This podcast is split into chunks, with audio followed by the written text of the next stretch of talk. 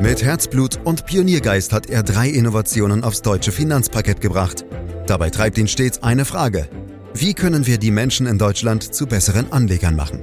Karl Matthäus Schmidt, Vorstandsvorsitzender der Quirin Privatbank und Gründer der digitalen Geldanlage Quirion.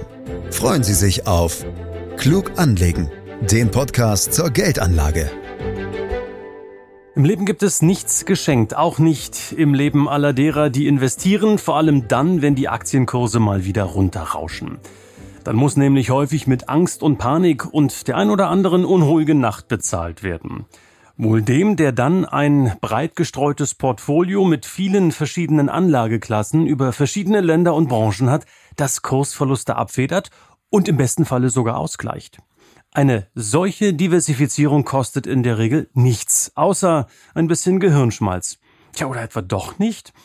Wir wollen dieser Frage im heutigen Podcast nachgehen, den Sie überall da abonnieren können, wo es Podcasts gibt, zum Beispiel bei Apple Podcast. Fragen an Karl Matthäus Schmidt, Vorstandsvorsitzender der Quirin Privatbank AG und Gründer der digitalen Geldanlage Quirion. Hallo Karl. Hallo Andreas. Ja, du weißt ja, ich rühre gern in deinen alten Sündenfällen rum. Hast du denn mal ein Beispiel parat, wo du wegen mangelnder Streuung im Depot mal so richtig auf die Nase gefallen bist? En masse, Andreas. du, meine Anfänge als Börsianer waren bestimmt durch Stories, durch Einzeltitel. Also Diversifikation war für mich ein absolutes äh, Fremdwort. Also ich bin jeglichen Gelegenheiten und vermeintlichen Gelegenheiten hinterhergelaufen und was ich noch ganz präsent habe, ist meine Goldmine-Aktie. Die war am Ende wertlos oder noch einen Cent wert. Also ich kenne das. Dann bist du genau der richtige Ansprechpartner und Gesprächspartner für die heutigen Themen.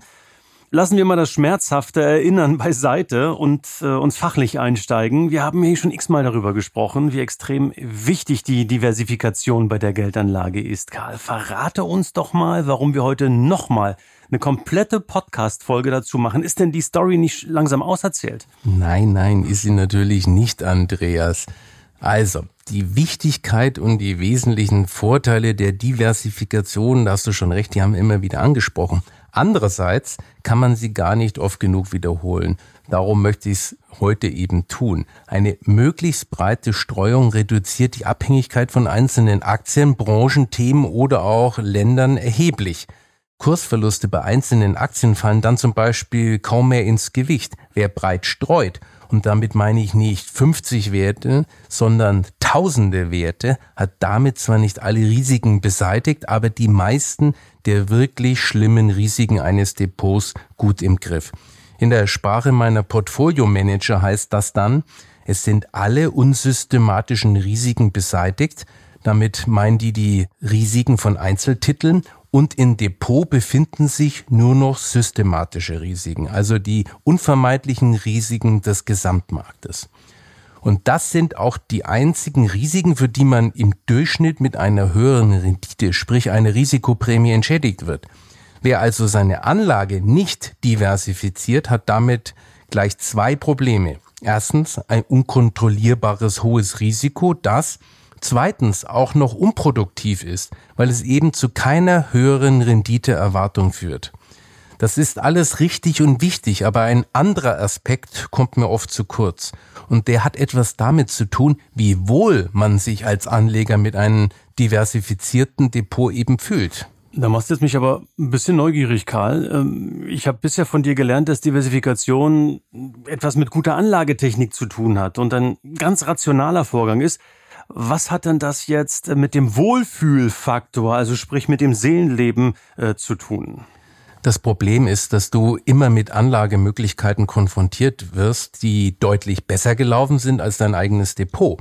Entweder sind das bestimmte Segmente deines eigenen Depots oder gar einzelne Aktien daraus oder aber auch völlig anders geartete Anlagen, die mit deinem Depot gar nichts zu tun haben. Das ergibt sich einfach dadurch, dass mit jeder Art Diversifizierung zwangsläufig immer ein Durchschnitt verbunden ist. Das heißt, die Rendite eines diversifizierten Depots ist immer das Ergebnis einer Durchschnittsrechnung. Und darum muss es rein logisch auch immer Anlagen geben, die besser dastehen als das Depot selbst.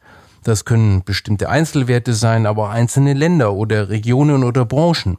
Und meine Erfahrung ist es, dass es für viele extrem frustrierend ist, permanent mit solchen gut gelaufenen Anlagen konfrontiert zu werden.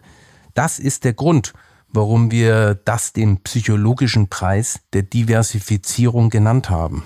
Das heißt also, bei einer sehr breiten Streuung werde ich immer einen Grund haben, in gewisser Weise unzufrieden zu sein, nämlich dann, wenn man auf die Highflyer im Portfolio schaut. Denn die ähm, hat man natürlich am liebsten eher übergewichtet und damit das Ergebnis verbessert. Habe ich das so ganz ordentlich zusammengefasst? Perfekt. Das ist genau der Punkt, Andreas. Und das ist übrigens auch absolut verständlich.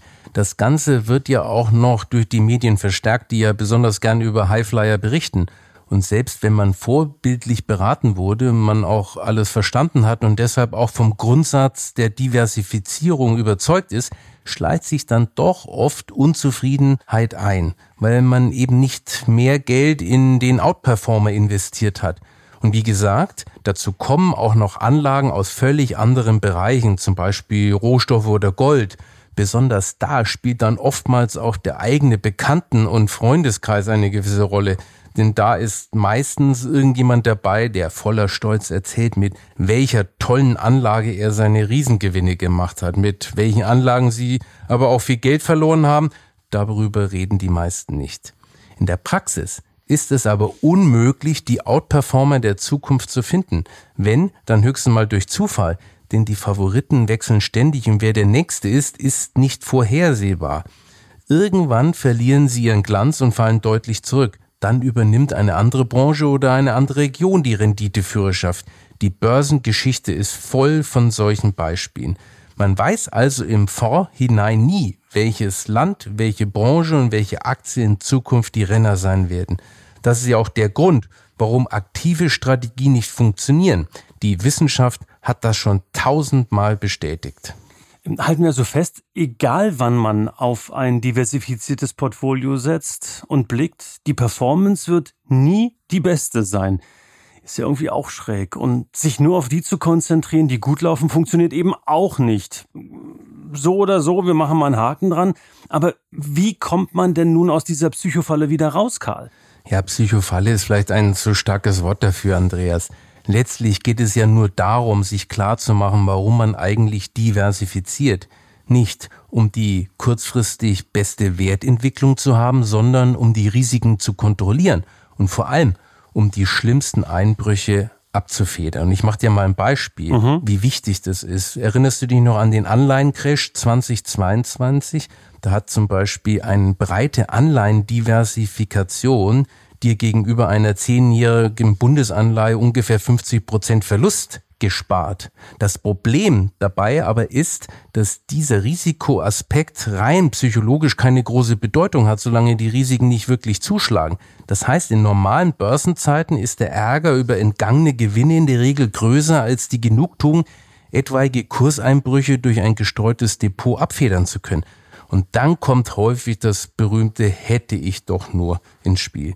Dagegen hilft eigentlich nur, sich immer wieder vor Augen zu führen, dass es immer auch Verlierer geben muss. Und zwar sowohl im eigenen Depot als auch außerhalb. Und dass man die vorher einfach nicht erkennen kann. Hast du dafür mal ein konkretes Beispiel? Ich finde, Biontech ist dafür ein perfektes Beispiel. Viele erinnern sich wahrscheinlich noch an den fulminanten Aufstieg. Die Aktie war ja wegen der Impfstoffentwicklung zur Corona-Zeit ein absoluter Börsenliebling, auch und vor allem in der Presse. Immerhin konnte man über einen Zuwachs von 400 Prozent innerhalb von knapp neun Monaten berichten.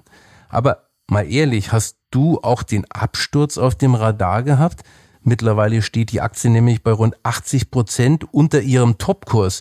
Darüber habe ich aber nur sehr wenig gelesen und eine Schlagzeile dazu gab es meines Wissens nicht. Stimmt, also den Absturz hatte ich schon auf dem Radar. Ich habe den Wert nämlich auf einer Watchlist liegen, weil es mich einfach auch interessiert, wie es äh, mit BioNTech weitergeht. Aber ich muss dir recht geben, in den Medien lese ich darüber wirklich nicht so viel. Aber für viele sind ja nicht die Einzelwerte das Problem. Ich glaube, die haben schon verstanden, dass da viel zu viele unkontrollierbare Risiken lauern, Karl. Aber viele ärgern sich eben doch darüber, dass sie nicht viel stärker in Technologiewerten beispielsweise investiert waren. Das war ja ein Hammerjahr für Tech-Werte. Also eben nicht in Einzeltiteln, sondern eben in einem bestimmten Sektor. Was sagst du dazu? Das mit den einzelnen Titeln war ja nur ein Beispiel, Andreas. Für Anlagenklassen gilt genau dasselbe, auch wenn die Effekte vielleicht nicht ganz so stark sind wie bei Einzeltiteln. Lass uns die von dir genannten Technologiewerte genauer ansehen. Die hatten ja in den letzten Jahren eindeutig die Nase vorne. Sie sind also deutlich besser gelaufen als alle anderen Aktienmarktsegmente. Ich kann dir aber eine ganze Reihe von Zeiträumen nennen, in denen das nicht so war und in denen andere Bereiche vorne lagen. Zum Beispiel die Low Volatility Werte oder Substanzwerte, die derzeit eher schwach sind. Und was von den Technologiefans auch gerne verdrängt wird, die Technologieaktien sind im Sommer 2022 massiv eingebrochen, teilweise über 50 Prozent. Apple zum Beispiel hat fast 30 Prozent verloren, Alphabet 40 Prozent und Tesla von ihrem Hoch fast 65 Prozent. Sie haben sich zwar wieder erholt, darum kommt einem das im Nachhinein nicht so schlimm vor, aber das hätte auch anders kommen können und dann hast du über Jahre hinweg eine miese Performance auf dein Vermögen. Also, wie du es auch drehst und wendest, Andreas, auch unter den Aktienmarktsegmenten oder Regionen lassen sich die Outperformer der Zukunft eben nicht zuverlässig identifizieren. Was ich hier und da allerdings auch schon mal gehört habe, Karl, ist, dass man mit ETFs ähm, diversifiziert und dann mit Einzelaktien noch on top diversifiziert. Vielleicht auch einfach nur um ein bisschen mehr Spaß, ein bisschen mehr Pfeffer im Depot zu haben. Also sprich alles gemeinsam zu machen und eben nicht nur eine Assetklasse. Was hältst du davon? Ja, also wenn es um strategische Vermögensanlage geht, da sollte man wirklich nur mit ETFs arbeiten. Mhm. Also nebenher kannst du gerne noch ein bisschen Spielgeld verwenden, wenn es unbedingt sein muss, aber für die strategische Vermögensanlage ETF, weil Einzelaktien am Ende doch zu viel unsystematische Risiken haben. Neben Biontech kann ich dir noch unzählig andere Beispiele nennen, zum Beispiel die Deutsche Bank. Die hat 90 Prozent vom Höchstwert verloren. Dagegen hilft überhaupt nichts, das auch noch mit ETFs zu mischen.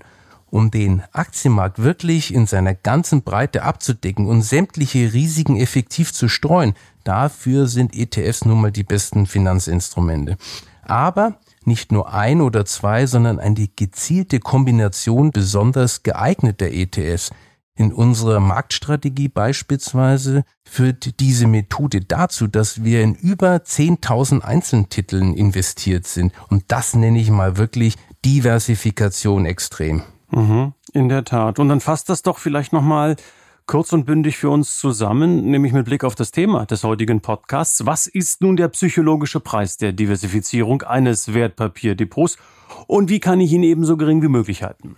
Andreas, es ist ja nicht wirklich ein Preis, den man an irgendjemanden zu zahlen hat, sondern es ist ein psychologisches Problem. Nämlich, dass man immer Anlagen vor der Nase hat, die besser gelaufen sind als das eigene Depot. Und zwar auch dann, wenn das eigene Depot ideal diversifiziert ist. Man also eigentlich alles richtig gemacht hat. Und das ist auf Dauer einfach frustrierend und gar nicht so leicht auszuhalten denn man hat permanent das Gefühl, etwas zu verpassen und dieser Effekt oder Preis wird durch die an sich ja schöne Eigenschaft, sich tendenziell eher an das Positive als an das Negative zu erinnern, auch noch verstärkt. Wie man diesen Preis so gering wie möglich halten kann, Zuallererst sollte man sich klar machen, dass es immer auch Verlierer geben muss, die aber nicht im Rampenlicht stehen und dass man mit einer wissenschaftlichen Diversifikation die Auswirkungen dieser Verlustkandidaten auf den Depotwert so gering wie möglich hält und zugleich das bestmögliche Verhältnis aus der Rendite, die man erwartet und erwartbarem Risiko erreicht. Seitdem ich eben extrem diversifiziere, blicke ich entspannter auf die Aktienmärkte. Nach ein paar Jahren jucken dich aus meiner Sicht diese verpassten Chancen übrigens nicht mehr. Man weiß eben auch, was alles schiefgehen kann. Das merkt man auch hier im Podcast, muss ich sagen. Du wirkst da sehr, sehr ausgeglichen bei all diesen Themen und ich bin noch mal sehr gespannt, ob das dann alles im, in den nächsten 20 Jahren funktionieren wird, Karl. Also ähm, wollen wir uns das Thema auf Wiedervorlage legen? Sagen wir für 2044 haben wir ein Date? Ja, das äh, dauert keine 20 Jahre, Andreas, sondern darüber können wir uns auch schon in fünf oder zehn Jahren unterhalten. Du wirst sehen, dass wir genau zum selben Ergebnis kommen werden. Dann bin ich gespannt und dann habe ich nur noch eine einzige Frage, vielleicht mal abseits der Geldanlage gestellt, Karl. Wo ist denn dir noch eine breite Streuung, jetzt mal im weitesten Sinne wichtig? Du stellst Fragen. Du meinst so ganz neben der Börse, ganz woanders? Ja, yep. ja also was fällt mir da ein? Natürlich äh, im, im Unternehmen, da braucht man ein Mitarbeiterteam, was eben so ganz unterschiedliche Menschen mit unterschiedlichen Richtungen, mit unterschiedlichen Denkweisen hat. Und dann findet man sozusagen tolle Stärken äh, in einem Team zusammen. Und das finde ich übrigens gut. Oder, wenn du so willst, im Weinkeller ist eine Diversifikation auch wichtig, weil jeden Tag schmeckt doch irgendwie ein anderer Tropfen, oder? ja, stimmt. Und wenn gar nicht, dann auch mal ein Bierchen oder ein Wässerchen. genau. Was auch immer. Karl Matthäus Schmidt, ich danke dir für diesen Podcast zum Thema psychologische Risiken, so nenne ich es jetzt mal bei der Diversifikation. Finde ich wirklich ganz spannend, das nochmal unter diesem Gesichtspunkt zu betrachten. Meine Damen, meine Herren, teilen Sie klug anlegen mit Ihren Freunden und Bekannten, denen das Wissen sicherlich auch weiterhelfen kann. Und dann dürfen Sie uns auch bewerten und Sie dürfen uns auch gern abonnieren, um keine Folge mehr zu verpassen. Ihre Fragen werden Sie los, Woche für Woche, Tag für Tag unter podcast.quirinprivatbank.de und weitere Infos finden Sie selbstverständlich auch auf der Homepage www.quirinprivatbank.de. Für heute sage ich dann herzlichen Dank fürs Lauschen. Das war Klug anlegen. Der Podcast zur Geldanlage der Quirin Privatbank mit dem Vorstandsvorsitzenden Karl Matthäus Schmidt. Wir freuen uns über Ihre Rückmeldungen und Themenwünsche, die Sie uns gerne an podcast.querinprivatbank.de senden können. Die Querin Privatbank steht für echte Unabhängigkeit, da sie auf Provisionen und hauseigene Produkte verzichtet.